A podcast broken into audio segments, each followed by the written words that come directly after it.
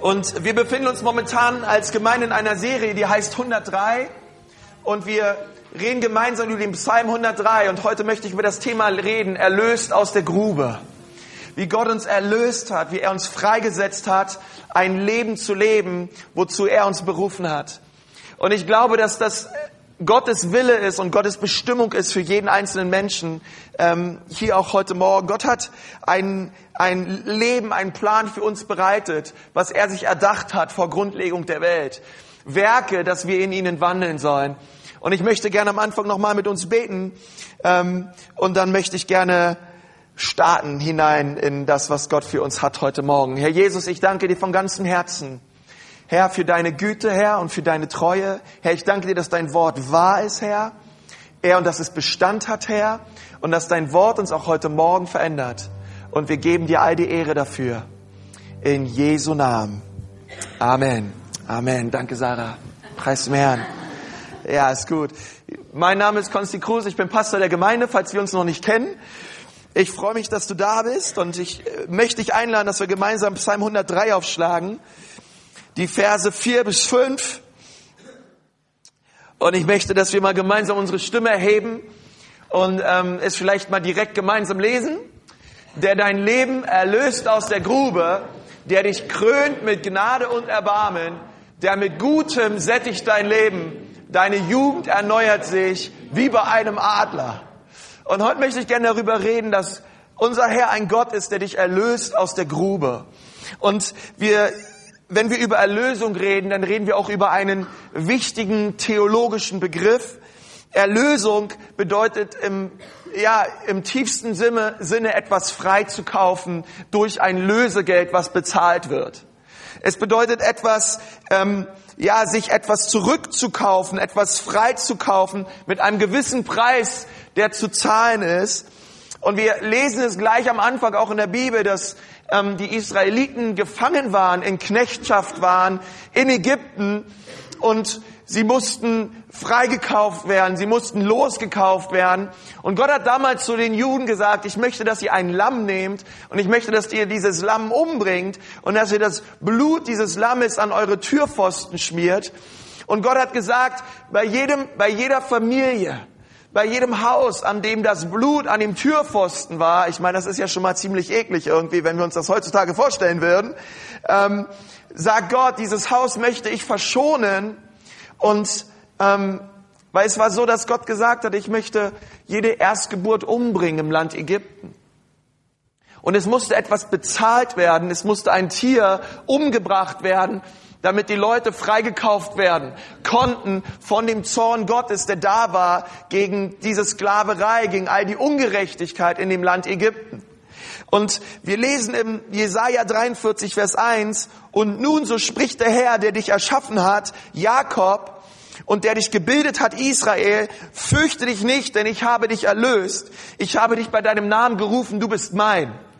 Und Gottes ursprünglicher Plan ist es, dass er sein, er hat sein Volk erlöst. Er hat Israel erlöst. Er hat Israel bei seinem Namen gerufen.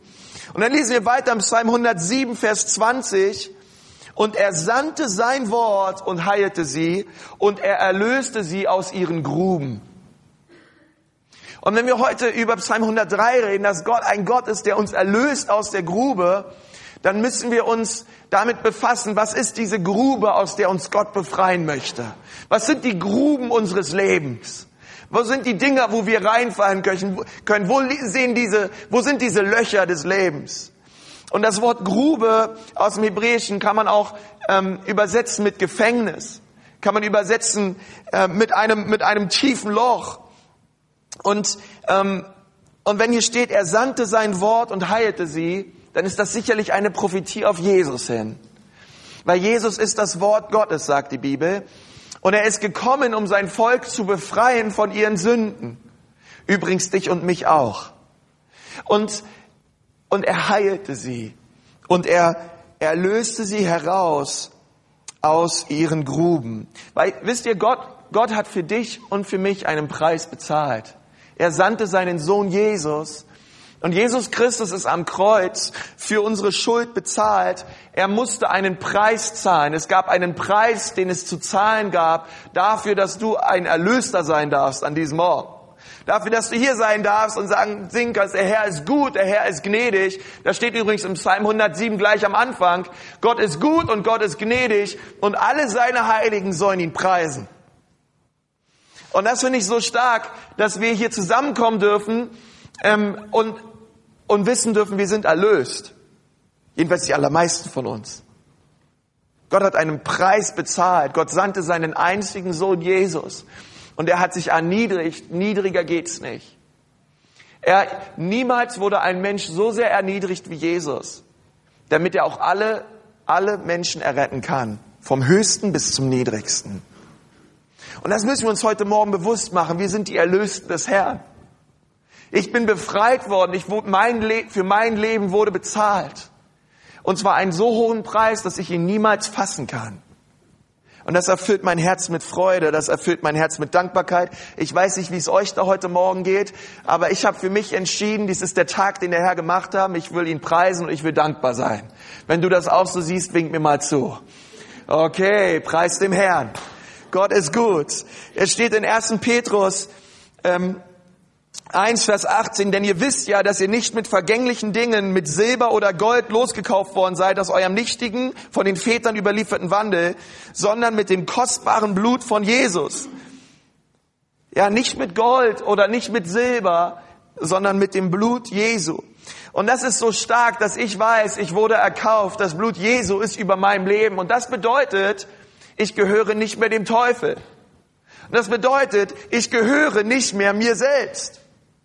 Und wann immer der Teufel in mein Leben kommt, dann steht eins fest, er, be er befindet sich auf feindlichem Terrain.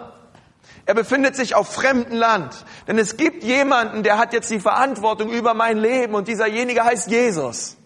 Und Jesus, ich, ich unterstehe seinem direkten Verantwortungsbereich.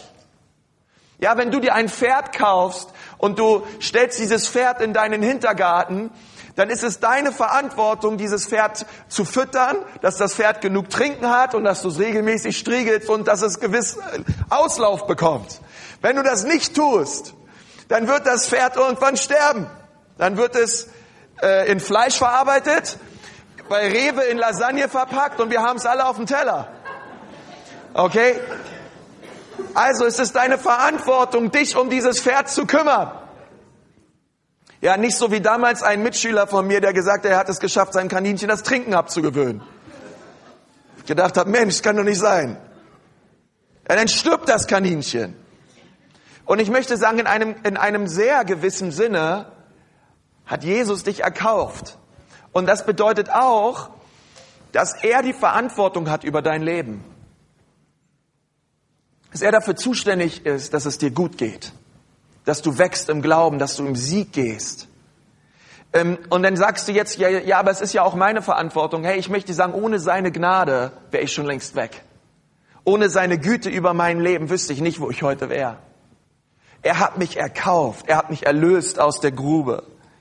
Im Psalm 107 lesen wir in Vers 4, Preist den Herrn, denn er ist gut, denn seine Gnade wäret ewig. So sollen sagen die Erlösten des Herrn, die er aus der Hand des Bedrängers erlöst hat, die er gesammelt hat aus den Ländern von Osten und von Westen, von Norden und von Süden. Sie irrten in der Wüste, sag mal Wüste, auf ödem Weg, sie fanden keinen bewohnten Ort. Hungrig waren sie und durstig, es verschmachtete in ihnen ihre Seele. Und die erste Grube aus der uns Gott befreien möchte in unserem Leben, ist, er befreit uns von der Wüste. Und die Wüste ist die Leere unseres Lebens. Es, ist, es sind die Dinge, mit denen wir versuchen, unseren Herz zu stillen. Dinge, wo wir versuchen, unseren Durst mitzustillen. Unser Streben nach Glück. Unser Streben nach Anerkennung. Jesus ist gekommen, um dich und mich zu befreien von unserer Wüste. Ich weiß ja nicht, ob ihr schon mal in der Wüste wart. Ich war schon mal in der Wüste. Ähm, und ich war das erste Mal, als ich aus dem Auto gestiegen bin in die Wüste rein, habe ich mit meinen Kumpels versucht, wer hält es am längsten barfuß in der Wüste aus? Wir haben uns alle furchtbar die Fußsohlen verbrannt, ähm, aber ich glaube, ich habe gewonnen. Ich weiß es nicht mehr. Ähm, auf jeden Fall haben wir uns dann ein bisschen erstmal wieder die Füße abgekühlt, dann haben wir uns Schuhe angezogen, dann sind wir in die Wüste gelaufen. Und dann sind wir gelaufen und gelaufen und gelaufen. Wir wollten dieses Feeling um uns herum nur Wüste. Wow. Aber ich sag dir, wenn in deinem Leben, wenn um dich herum nur Wüste ist, du weißt nicht den Weg mehr. Es gibt nur eins, die Sonne weist dir den Weg. Aber sonst, du siehst Düne über Düne, Hügel über Hügel, es sieht alles gleich aus. Und ich sag dir, in der Wüste kannst du dich sehr schnell verlaufen. Und das ist, was das Volk Israel erlebt hat, 40 Jahre lang in der Wüste. 40 Jahre lang in der Leere. 40 Jahre lang, wo sie nicht wussten, wo sie hingehen. Und ich denke immer wieder, so, so, so geht es einem Menschen ohne Gott. So geht es einem Menschen, der Jesus nicht kennt. Er befindet sich in einer Wüste, hungrig und durstig, hungrig nach Leben, aber wir können es nicht finden. Wir versuchen unser Herz zu stillen, vielleicht durch Besitztum. Ja, viele, was viele Leute sagen, hey, was du brauchst, um glücklich zu sein, ist ein Boot, ein Haus und ein Labrador. Ja, ähm, und, und man verfolgt irgendwie so ein innerliches Bild von Reichtum. Aber ich frage mich, wie kann es sein, dass, dass es so viele Stars gibt und so viele Millionäre gibt, die so ein kaputtes Leben haben? Die scheinbar alles haben auf dem Konto, die scheinbar alles haben an materiellen Besitztümern und doch ist unter ihnen die Selbstmordrate so hoch. Und das zeigt mir, dass Besitztümer, Materialismus nicht das ist, was das Herz des Menschen letztendlich stillt. Diese Sehnsucht in uns nach mehr, diese Sehnsucht nach Liebe. Ich habe entdeckt, dass durch die ganzen Spielzeuge des Lebens du trotzdem unglücklich bist ohne Jesus. Und glaub mir, ich habe es versucht. Es lässt mich im, Hinter, im, im, im Nachhinein nur leerer dastehen. Und in einer Wüste gibt es eine Fata Morgana und du rennst hin und du denkst vielleicht, ey, das wird jetzt endlich in meinem Leben vielleicht meinen Durst stillen. Dort steht in Vers 6 bis 7, da schrien sie zum Herrn in ihrer Not. Aus ihren Bedrängnissen rettete er sie. Er leitete sie auf rechtem Weg, sodass sie zu einem bewohnten Ort gelangten. Und, und ich finde es so stark, dass Gott diese Menschen, die in der Wüste waren, aus ihren Bedrängnissen und aus ihren Nöten gerettet hat. Und dass er sie aus ihrer Bedrängnis und, und, und sie zu einem Ort gelangten in Gott, wo sie zu Hause waren. An einen Ort gelangten in Gott, wo die Sehnsucht ihres Herzens gestillt wurde. Als ich diese Geschichte gelesen habe, da musste ich so denken an, an die Frau am Jakobsbrunnen. Jesus erzählt von dieser Frau, sie heiratete fünfmal, sagt die Bibel, und Jesus redete mit ihr. Und wenn wir uns die Geschichte von dieser Frau anschauen am Jakobsbrunnen, dann würde ich denken, das ist eine unglückliche Frau. Wenn du, ich, ich, wenn, wenn du, wenn du fünfmal verheiratet bist in deinem Leben, ja, erste Beziehung gescheitert, zweite Beziehung, läuft etwas länger, sie scheitert wieder, kommt die dritte, kommt die vierte. Wenn ich sage, hey, irgendwann muss doch mal der Mann da sein für mein Leben. Irgendwann muss das doch mal gestillt werden in meinem Herzen, wo ich mich so nach sehne, nach Annahme und nach Liebe. Das gibt's doch nicht. Aber auch der vierte Mann konnte es ihr nicht geben. Und wisst ihr was? Der fünfte auch nicht. Denn sie hatte bereits wieder einen sechsten. Und Jesus redet mit dieser Frau ähm, über ihr Leben. Und jetzt kam der nächste Mann in, ihren, in ihr Leben hinein und sie rennt zu der nächsten Quelle, damit ihre Seele zufrieden wird. Und ich denke mir, ähm, das ist eine verletzte, unglückliche Frau. Und da saß Jesus an diesem Brunnen. Und Jesus schaut sie an und sagt zu ihr, ähm, hey, hast du, hast du Wasser? Und, und Jesus sagt zu der Frau, hey, wenn du wüsstest, wer es ist, wer mit dir redet, er würde dir lebendiges Wasser geben. Er würde dir Wasser geben, ähm, und nach diesem Wasser, wenn du davon trinkst, wirst du nie mehr dürsten. Und das ist eine lebendige Qualle. Und die Frau sagt, ey, Jesus, bitte gebe mir von diesem Wasser. Und ich dachte mir, wenn du Jesus in dein Leben ein, ein, einlädst, dann zieht Jesus in dein Leben und dann ist es egal, wie groß dein Haus ist, dann geht es nur noch darum, wer jetzt in dir lebt. Es ist egal, wie die Umstände aussehen. Es geht darum, wer lebt in dir. Und das möchte ich dich heute Morgen fragen. Wer lebt in dir? Ja, meine Mutter hat manchmal früher immer so gesagt, äh, welches, wessen Geisteskind bist du? Wer lebt in dir heute Morgen? Und ich möchte sagen, dass wenn du Jesus in dein Leben einlädst, er in dein Leben kommt und er möchte jeden Durst und jeden Hunger deiner Seele und deines Herzens zu 100 Prozent stillen. Wenn er in dein Leben hineinkommt, dann hört die Suche nach Liebe und nach Akzeptanz und nach Annahme auf, weil er ist alles, was du brauchst. Und das ist und er ist erfahrbar und er ist erlebbar und er ist er ist wirklich jemand, auf den wir uns verlassen dürfen. Er ist jemand, in dem wir uns freuen dürfen. Paulus hat das so gesagt. Ich kenne das Geheimnis. Das Geheimnis, das Geheimnis eines völlig zufriedenen Lebens ist Kolosser 1, Vers 27. Christus in euch, die Hoffnung der Herrlichkeit. Und da haben wir, da habe ich keine Identitätskrise mehr. Wenn ich weiß, dass Jesus in mir lebt. Da, da, da, da, da brauche ich nicht mehr schauen, wie, wie, wie, kann ich, wie kann ich angenommen sein, wie kann ich geliebt sein. Ich weiß, ich bin geliebt von einem Gott, unendlich, der mich erlöst hat aus der Grube, der es gut meint mit meinem Leben. Ich habe Jesus, mehr brauche ich nicht. Und wisst ihr, das ist, das ist leicht gesagt, schwer gelebt. Aber es ist eine tiefe Wahrheit. Ich war damals in Kamerun und direkt neben unserer Missionsstation gab es eine riesige Müllhalde.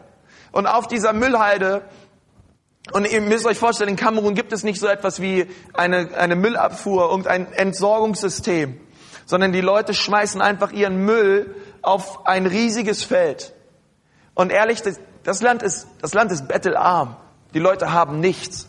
Und ich sag dir, wenn Kameruner etwas wegwerfen, dann ist das wirklich nichts. Nichts halt. Definitiv nichts Essbares mit dabei.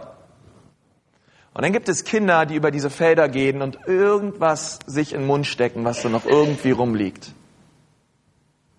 Und als ich das gesehen habe, direkt neben unserer Missionsstation ist das in, in Yaounde, ich sage, Herr Jesus, Herr Jesus, ich, ich, ich wünsche mir so sehr, zufrieden zu sein in dir, Herr. Herr, du hast mich so beschenkt, Herr. Herr, du hast mich so erlöst, Herr. Deine Gnade ist so sehr über meinem Leben, Herr. Herr, hilf mir, Herr, selbst wenn ich auf einer Müllhalde lande in meinem Leben, dass ich trotzdem sagen kann, Jesus, du bist alles, was ich brauche. Auch wenn ich in einer, wenn ich in einem Einzimmerwohnung lebe und, äh, und, und gar nichts mehr hätte, dass man trotzdem sagen kann, Gott, mir geht es trotzdem gut, denn ich habe dich in meinem Leben und du bist alles, was ich brauche. Uns geht's so gut. Wir, Gott beschenkt uns so reich. Wir haben keinen Grund, griesgrämig durch die Welt zu gehen. Er ist alles, was wir brauchen. Und diese Frau musste das erkennen. Und ich glaube, dass das Leben von dieser Frau am Jakobsbrunnen nach dieser Begegnung mit Jesus sich so sehr verändert hat. Sie hat erkannt, Mensch, stimmt, Jesus. Ich brauche diese ganzen Männer nicht, um glücklich zu sein, Jesus. Was ich brauche, bist du. Ich will meine Freude in dir haben. Und auf einmal hat sie einen Mann kennengelernt, der sie liebte und annahm, so wie sie war. Auf einmal stand sie einem Mann gegenüber, der etwas völlig anderes ausstrahlte, etwas völlig anderes lebte als das, was sie kannte. Ein Mann, der sie nicht ausnutzte, sondern der sie sah als eine verlorene Frau, die dringend frisches, lebendiges Wasser brauchte. Und so soll es uns gehen, wenn wir zu Jesus kommen. Er nimmt uns an und er erlöst uns aus der Wüste unseres Lebens. Das zweite ist, Jesus ist gekommen, um uns aus der Gefangenschaft zu befreien. Er löst uns aus der Grube. Die erste Grube ist die Wüste. Die zweite Grube ist das Gefängnis. Da geht's weiter in Vers 10. Die Bewohner des Dunkels und der Finsternis lagen gefesselt in Elend und in Eisen. Denn sie waren widerspenstig gewesen gegen die Worte Gottes und hatten verachtet den Rat des Höchsten. Und er hatte ihr Herz gebeugt durch Unheil. Sie waren gestürzt und kein Helfer da war da. Da schrien sie zum Herrn um Hilfe in ihrer Not. Aus ihren Bedrängnissen rettete er sie. Er führte sie heraus aus dem Dunkeln und aus der Finsternis. Er zerriss ihre Fesseln. Sie sollen den Herrn preisen für seine Gnade, für seine Wunder an den Menschenkindern. Nun, das zweite Bild, was wir hier sehen, wenn der Herr uns erlöst aus der Grube, ist das Bild eines Gefängnisses. Nun, ich habe gelesen, dass die Gefängnisse in der Bibel ein bisschen anders aussehen als die, die Gefängnisse, die wir heutzutage kennen. Ähm, so mit Fitnessraum und äh, jeder so ein Abteil für sich und so. Ähm, damals waren das Katakomben. Ja, damals waren die Gefängnisse unterirdisch. Dort gab es kein Licht. Dort war es kalt und dort war Nässe. Und du wurdest versorgt ähm, durch Verwandte, die dir Essen brachten durch Freunde, durch Leute, die dich versorgt haben, aber es gab nicht vom Staat aus, wo Leute gekommen sind und dich irgendwie versorgt hatten im Gefängnis, sondern du brauchtest Leute. Wenn du keine Leute hattest, die dich dort versorgen, dann bist du gestorben. Und, und hier, und hier sagt die Bibel, da schrien sie in ihrer Not und Gott errettete sie, er führte sie heraus aus dem Dunkeln und aus der Finsternis und er zerriss ihre Fesseln. Und ich merke, dass ähm, wenn uns Gott erlöst aus der Grube, dann erlöst er uns aus dem Gefängnis. Und ich denke manchmal, so ein Gefängnis ist ja auch ganz gut, denn ähm, bis zu einem gewissen Sinn denkt man oft, ich darf rebellieren, ich habe meinen Willen, ich tu, was ich will, bis du irgendwann merkst, nein, du kannst nicht alles tun, was du willst, und du landest vor einem Richter, der findet das nicht gut, was du tust, und dann landest du im Gefängnis. Und in diesem Gefängnis hoffe ich, Stück weit bei vielen Menschen wird dieser Wille so gebrochen. Dieses, dass man auf dem Thron sitzt, dass man alles selber entscheiden darf, alles selber machen darf und dann auf einmal sich in seiner Zelle wiederfindet und merkt, das ist jetzt das, was ich empfange für meine Rebellion. Und ich denke, oft ist es in unserem Leben auch so, wenn du ehrlich bist mit dir selber, ähm, vieles von den schlechten Dingen in unserem Leben haben damit zu tun, dass wir gegen Gott rebellieren. Dass wir uns auflehnen gegen Gott. Ja, der Gott, der das Universum gemacht hat und alles erschaffen hat an Herrlichem, was du dir vorstellen kannst, sagt dir etwas, du verschränkst deine Arme und sagst, nein, danke Herr, ich habe meinen eigenen Weg. Und, und die Bibel sagt, dass es so, ja, dass man sich wiederfinden kann wie in einem Gefängnis. Ich habe das mal erlebt in meinem eigenen Leben, wo ich gefangen genommen wurde. in einem gewissen Sinne.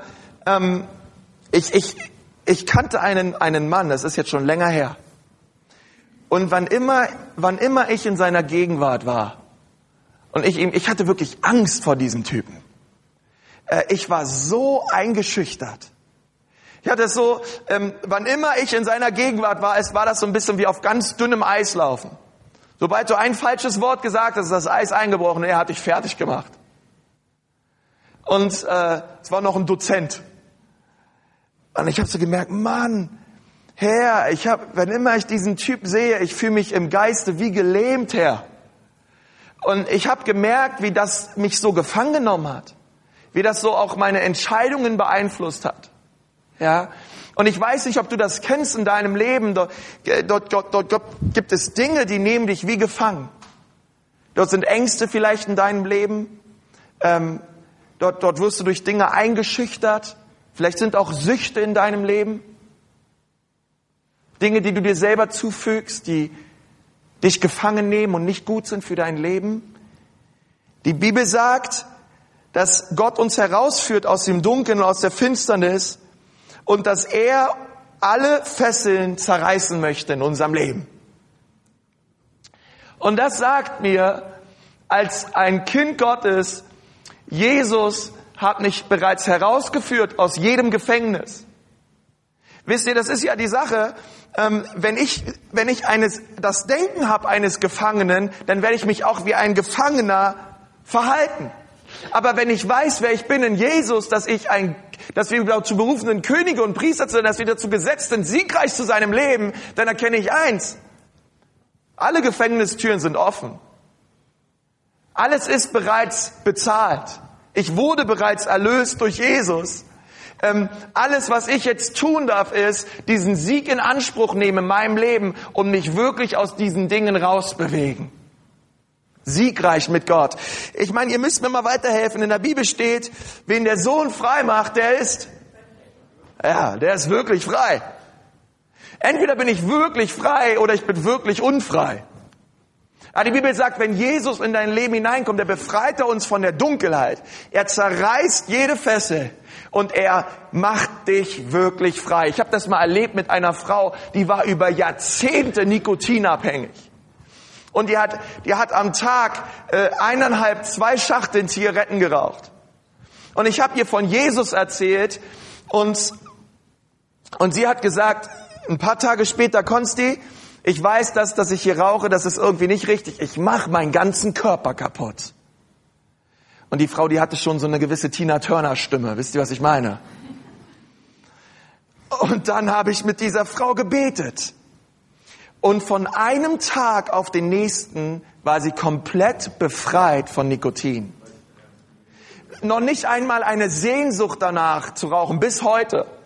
33 Jahre lang nikotinabhängig war diese Frau.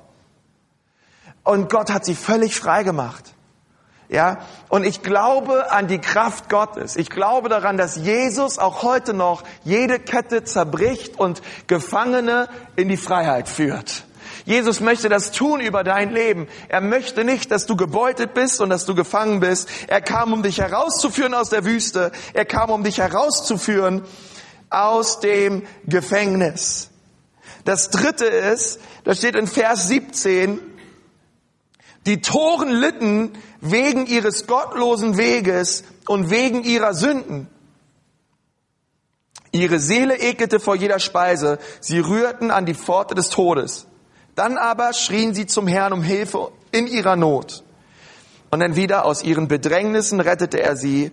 Er sandte sein Wort und heilte sie. Er rettete sie aus ihren Gruben.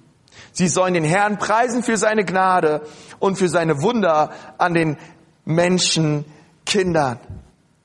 Und das dritte ist, er befreit uns von Krankheit. Ich habe dort vor zwei Wochen schon mal drüber geredet, dass das in, äh, auch eine Grube sein kann in unserem Leben. Aber ich möchte dir sagen, Gottes Wort ist Heilung. Hier steht, ähm, er sandte sein Wort und heilte sie. Und ich glaube, dass das nicht nur eine Prophetie auf Christus hin ist, sondern die Bibel sagt auch, dass das Wort Gottes, die Bibel, es ist Heilung für unseren ganzen Körper. Es, und ich, ich, was ich immer wieder feststellen muss, es tut mir unheimlich gut, in Gottes Wort zu lesen. Das tut meiner Seele gut. Das tut meinem Herzen gut. Und ich möchte dir sagen, Gottes Wort, wenn du es isst, wenn du es aufnimmst in dich, es wirkt dir zur Heilung. Nicht, ich, ich möchte deswegen nicht nur über körperliche Heilung reden. Es geht dir einfach besser danach. Glaub mir. Wenn ich, wenn ich mich morgens hinsetze in der Früh und Gottes Wort lese. Momentan lese ich Markus Evangelium. Hey, das berührt mein Herz. Am nächsten Tag lese ich den gleichen Abschnitt wieder und auf einmal entdecke ich etwas völlig anderes drin und es berührt wieder was völlig anderes in mir. Und es stärkt mich. Und ich möchte dir sagen, Gottes Wort ist Gesundheit für dich. Es tut dir gut. Es tut dir gut, Gottes Wort zu lesen. Deswegen nimm es reichlich zu dir. Wie ein Powerriegel an morgen ist das Wort Gottes für dich.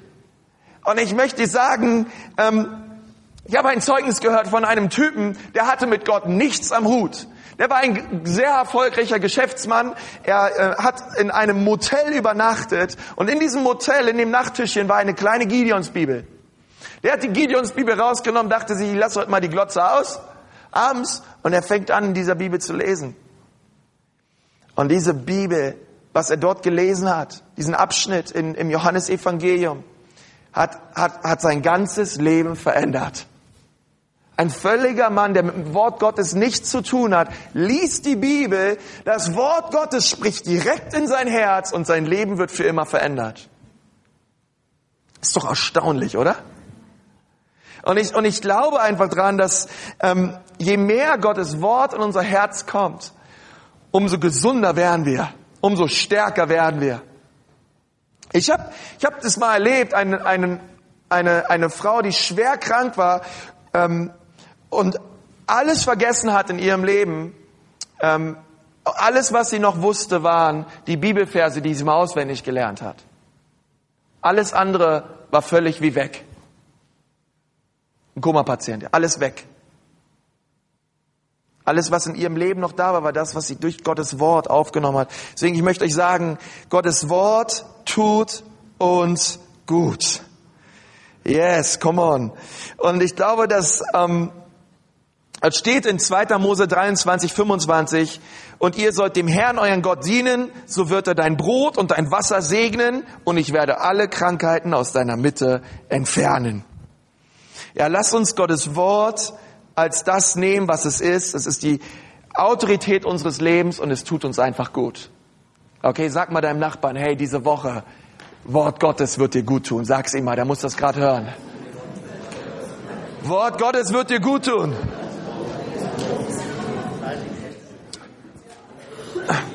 Okay, also er, er befreit uns von der Wüste, er führt uns raus aus dem Gefängnis und er befreit uns von Krankheit. Und das vierte ist, er befreit uns aus dem Sturm. Da lesen wir im Psalm 107, Vers 23, die sich mit den Schiffen aufs Meer hinausgaben, auf großen Wassern beim Handel trieben. Das sind die, die die Taten des Herrn sahen und seine Wunder in der Tiefe. Er redete und bestellte einen Sturmwind und er trieb seine Wellen hoch. Sie stiegen zum Himmel empor, sie sanken hinab in die Tiefen und es verzagte in der Not ihre Seele.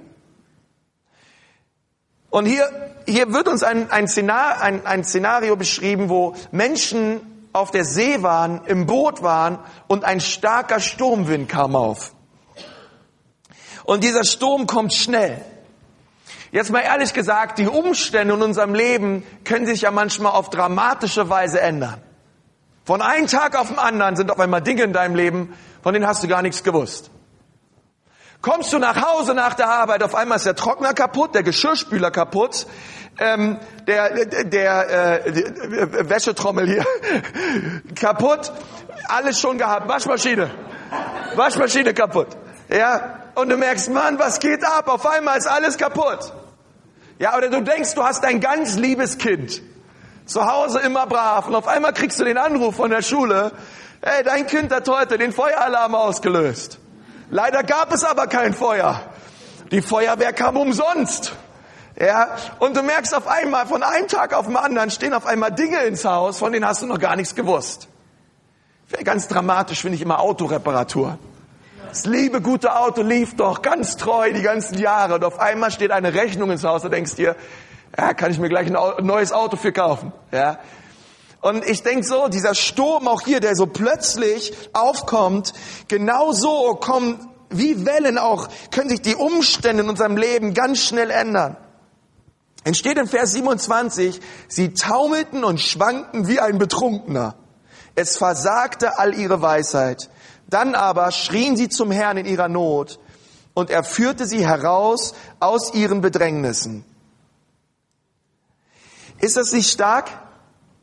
dass Gott sie herausführt aus dem Sturm, dass Gott die, unser Gott ein Gott ist, der die, der die Wasser stillt. Du sagst vielleicht, hey Konsti, ich weiß nicht in meiner Ehe momentan, wie es aussieht. Ich weiß nicht, ob ich das noch schaffe. Du weißt, oder, oder du sagst andere Dinge, ich, ich befinde mich in solch schwierigen Umständen, ich weiß nicht, wie es weitergehen soll in meinem Leben? Wie lange wird dieser Sturm noch anhalten? Aber ich möchte sagen, Gott kennt dich, Gott kennt den Sturm. Und auch wenn ich jetzt über Dinge rede, du weißt ganz genau, was ich auch anspreche in deinem Leben. Aber ich möchte dich heute Morgen ermutigen mit einem Vers aus Hiob. In jedem Sturm, den du dich momentan vorstellen kannst in deinem Leben. Denn ehrlich gesagt, Hiob hat diese vier Dinge, über die ich heute Morgen geredet habe, Wüste, Gefängnis, Krankheit und Sturm alles erlebt an einem Tag. Alle seine Kinder, ähm, sagt die Bibel, wurden getötet. Dann kam ein, ein nächster Botschafter rein, hat zu ihm gesagt, Herr Hiob, nicht nur sind deine ganzen Kinder tot, all dein Besitz ist weg. Alle deine Schafe, alle deine Kamele, alles wurde gestohlen. Und dann kommt der nächste Angriff und er lebt die Krankheit und er schaut auf einmal an seinem Körper herunter und er sieht, dass er überall dicke Eiterbeulen hat an seinem ganzen Körper. Und die Bibel sagt, er nahm ein Stück Glas und er kratzte sich den ganzen Tag. Und dort saß Hiob, seine Kinder alle getötet, all sein Besitz weg, vom Scheite bis zur Sohle, voll mit Krankheit. Und dann kommt seine Frau an und sagt zu ihm, Hiob, schau dich an. Wir haben alles verloren, was wir haben. Weißt du, wer dafür verantwortlich ist? Gott. Und du solltest ihn dafür verfluchen. Und, und ich finde das so krass. Und dann sagt die Frau, und am besten ist, du tötest dich danach noch. Und wenn du dir dieses Szenario, diese, dieses vor, vorstellst, was Hiob durchgemacht hat, und dann lesen wir in Hiob 19, Vers 25, und das ist ein guter Vers für jeden Sturm, durch den wir gehen in unserem Leben. Und dort sagt er, doch ich weiß, mein Erlöser lebt. Und als der Letzte wird er über dem Staub stehen. Inmitten all dieser tragischen Dinge, dieses Bekenntnis zu haben, wer er ist, ich weiß, dass mein Erlöser lebt. Und dieser Erlöser ist Jesus. Und dieser Erlöser hat dich erkauft durch sein kostbares Blut. Du gehörst nicht mehr dir selbst, du wurdest erkauft. Jesus ist verantwortlich für dein Leben. Und er erlöst dich aus jeder Grube deines Lebens. Und ich weiß nicht, in welcher Grube du dich heute Morgen befindest, aber ein Erlöser ist gekommen, um dich herauszuholen um dich zu rechtfertigen, um dich zu verherrlichen, um seine Größe und seine Gnade an dir zu beweisen. Aus aller deiner Not, aus allen Bedrängnissen deines Lebens möchte Gott dich erretten. Dort steht in 2. Korinther 9, Vers 8, Gott aber vermag euch jede Gnade überreichlich zu geben, damit ihr in allem, alle Zeit, alle Genüge habt und überreich seid zu jedem guten Werk. Gott möchte dir alles schenken, was du brauchst, um ein siegreiches Leben zu führen. Und er ist da heute Morgen. Und er sagt auch heute Morgen erlöse ich dich aus der Grube deines Herzens, aus der Grube deines Lebens. Du brauchst nicht länger zu suchen. Schau auf mich. Ich bin da. Ich möchte mit uns beten.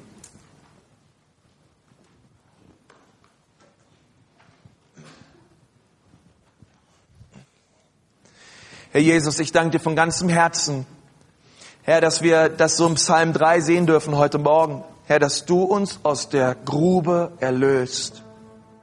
Herr, und so wie du dein Volk erlöst hast, Herr, aus der Wüste, aus dem Gefängnis, erlöst hast von ihren Krankheiten und sie befreit hast von dem Sturm ihres Lebens. Herr, so willst du auch heute Morgen dich als den mächtigen Herrn erweisen in unserem Leben. Und ich möchte dich fragen heute Morgen, wo wo gehst du momentan durch? Wie sieht die Grube deines Herzens und deines Lebens aus? Ich möchte dir sagen, dass Gott dir begegnen möchte. Er möchte dich befreien heute Morgen und dich erlösen.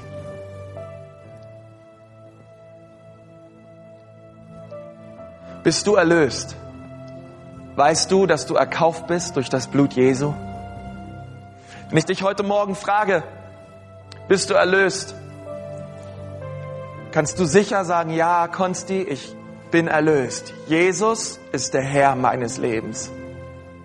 Er ist mein Erretter und mein Erlöser. Hey, und wenn du das nicht sagen kannst, ich möchte dir sagen, heute Morgen lädt Gott dich ein, Ja zu sagen zu ihm. Ja zu sagen zu seiner Nähe.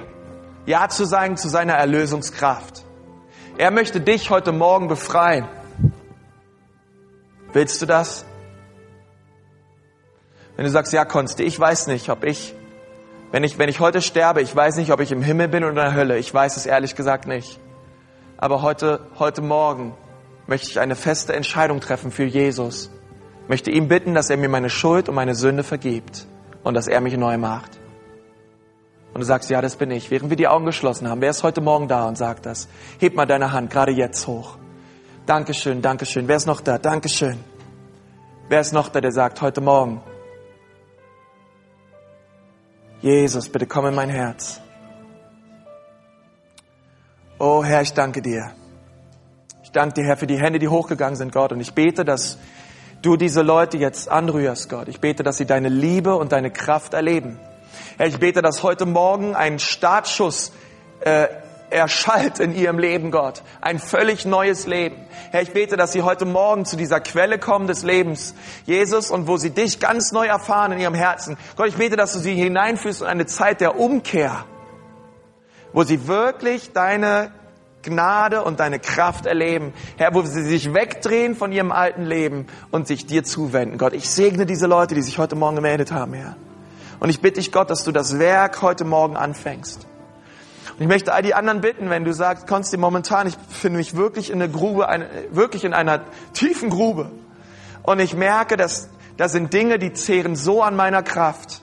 Und ich brauche heute Morgen Jesus, dass er mich erlöst. Ich brauche heute Morgen Jesus, dass er mich freisetzt von meinen Fesseln.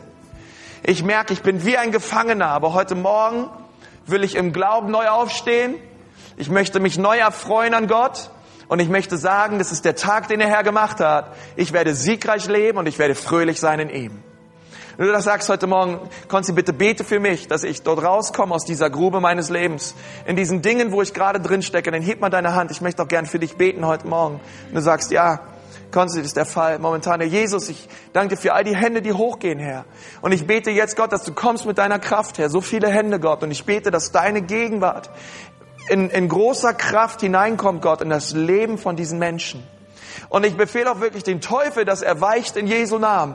Dort, wo er uns etwas vormacht, wo er uns etwas vorgaukelt, dort, wo er uns etwas schmackhaft macht, was uns aber unterm Strich nur schadet. Gott, ich bitte dich, dass du dich als siegreicher Herr jetzt erweist. Und danke, dass wir aus diesem Gottesdienst rausgehen dürfen, Vater. Ermutigt, wirklich mit erhobenen Hauptes, weil wir wissen, mein Erlöser lebt. Unser Erlöser lebt. Und er ist derjenige, der unterm Strich siegreich dastehen wird. Herr, das dürfen wir wissen an diesem Morgen. In Jesu Namen. Amen.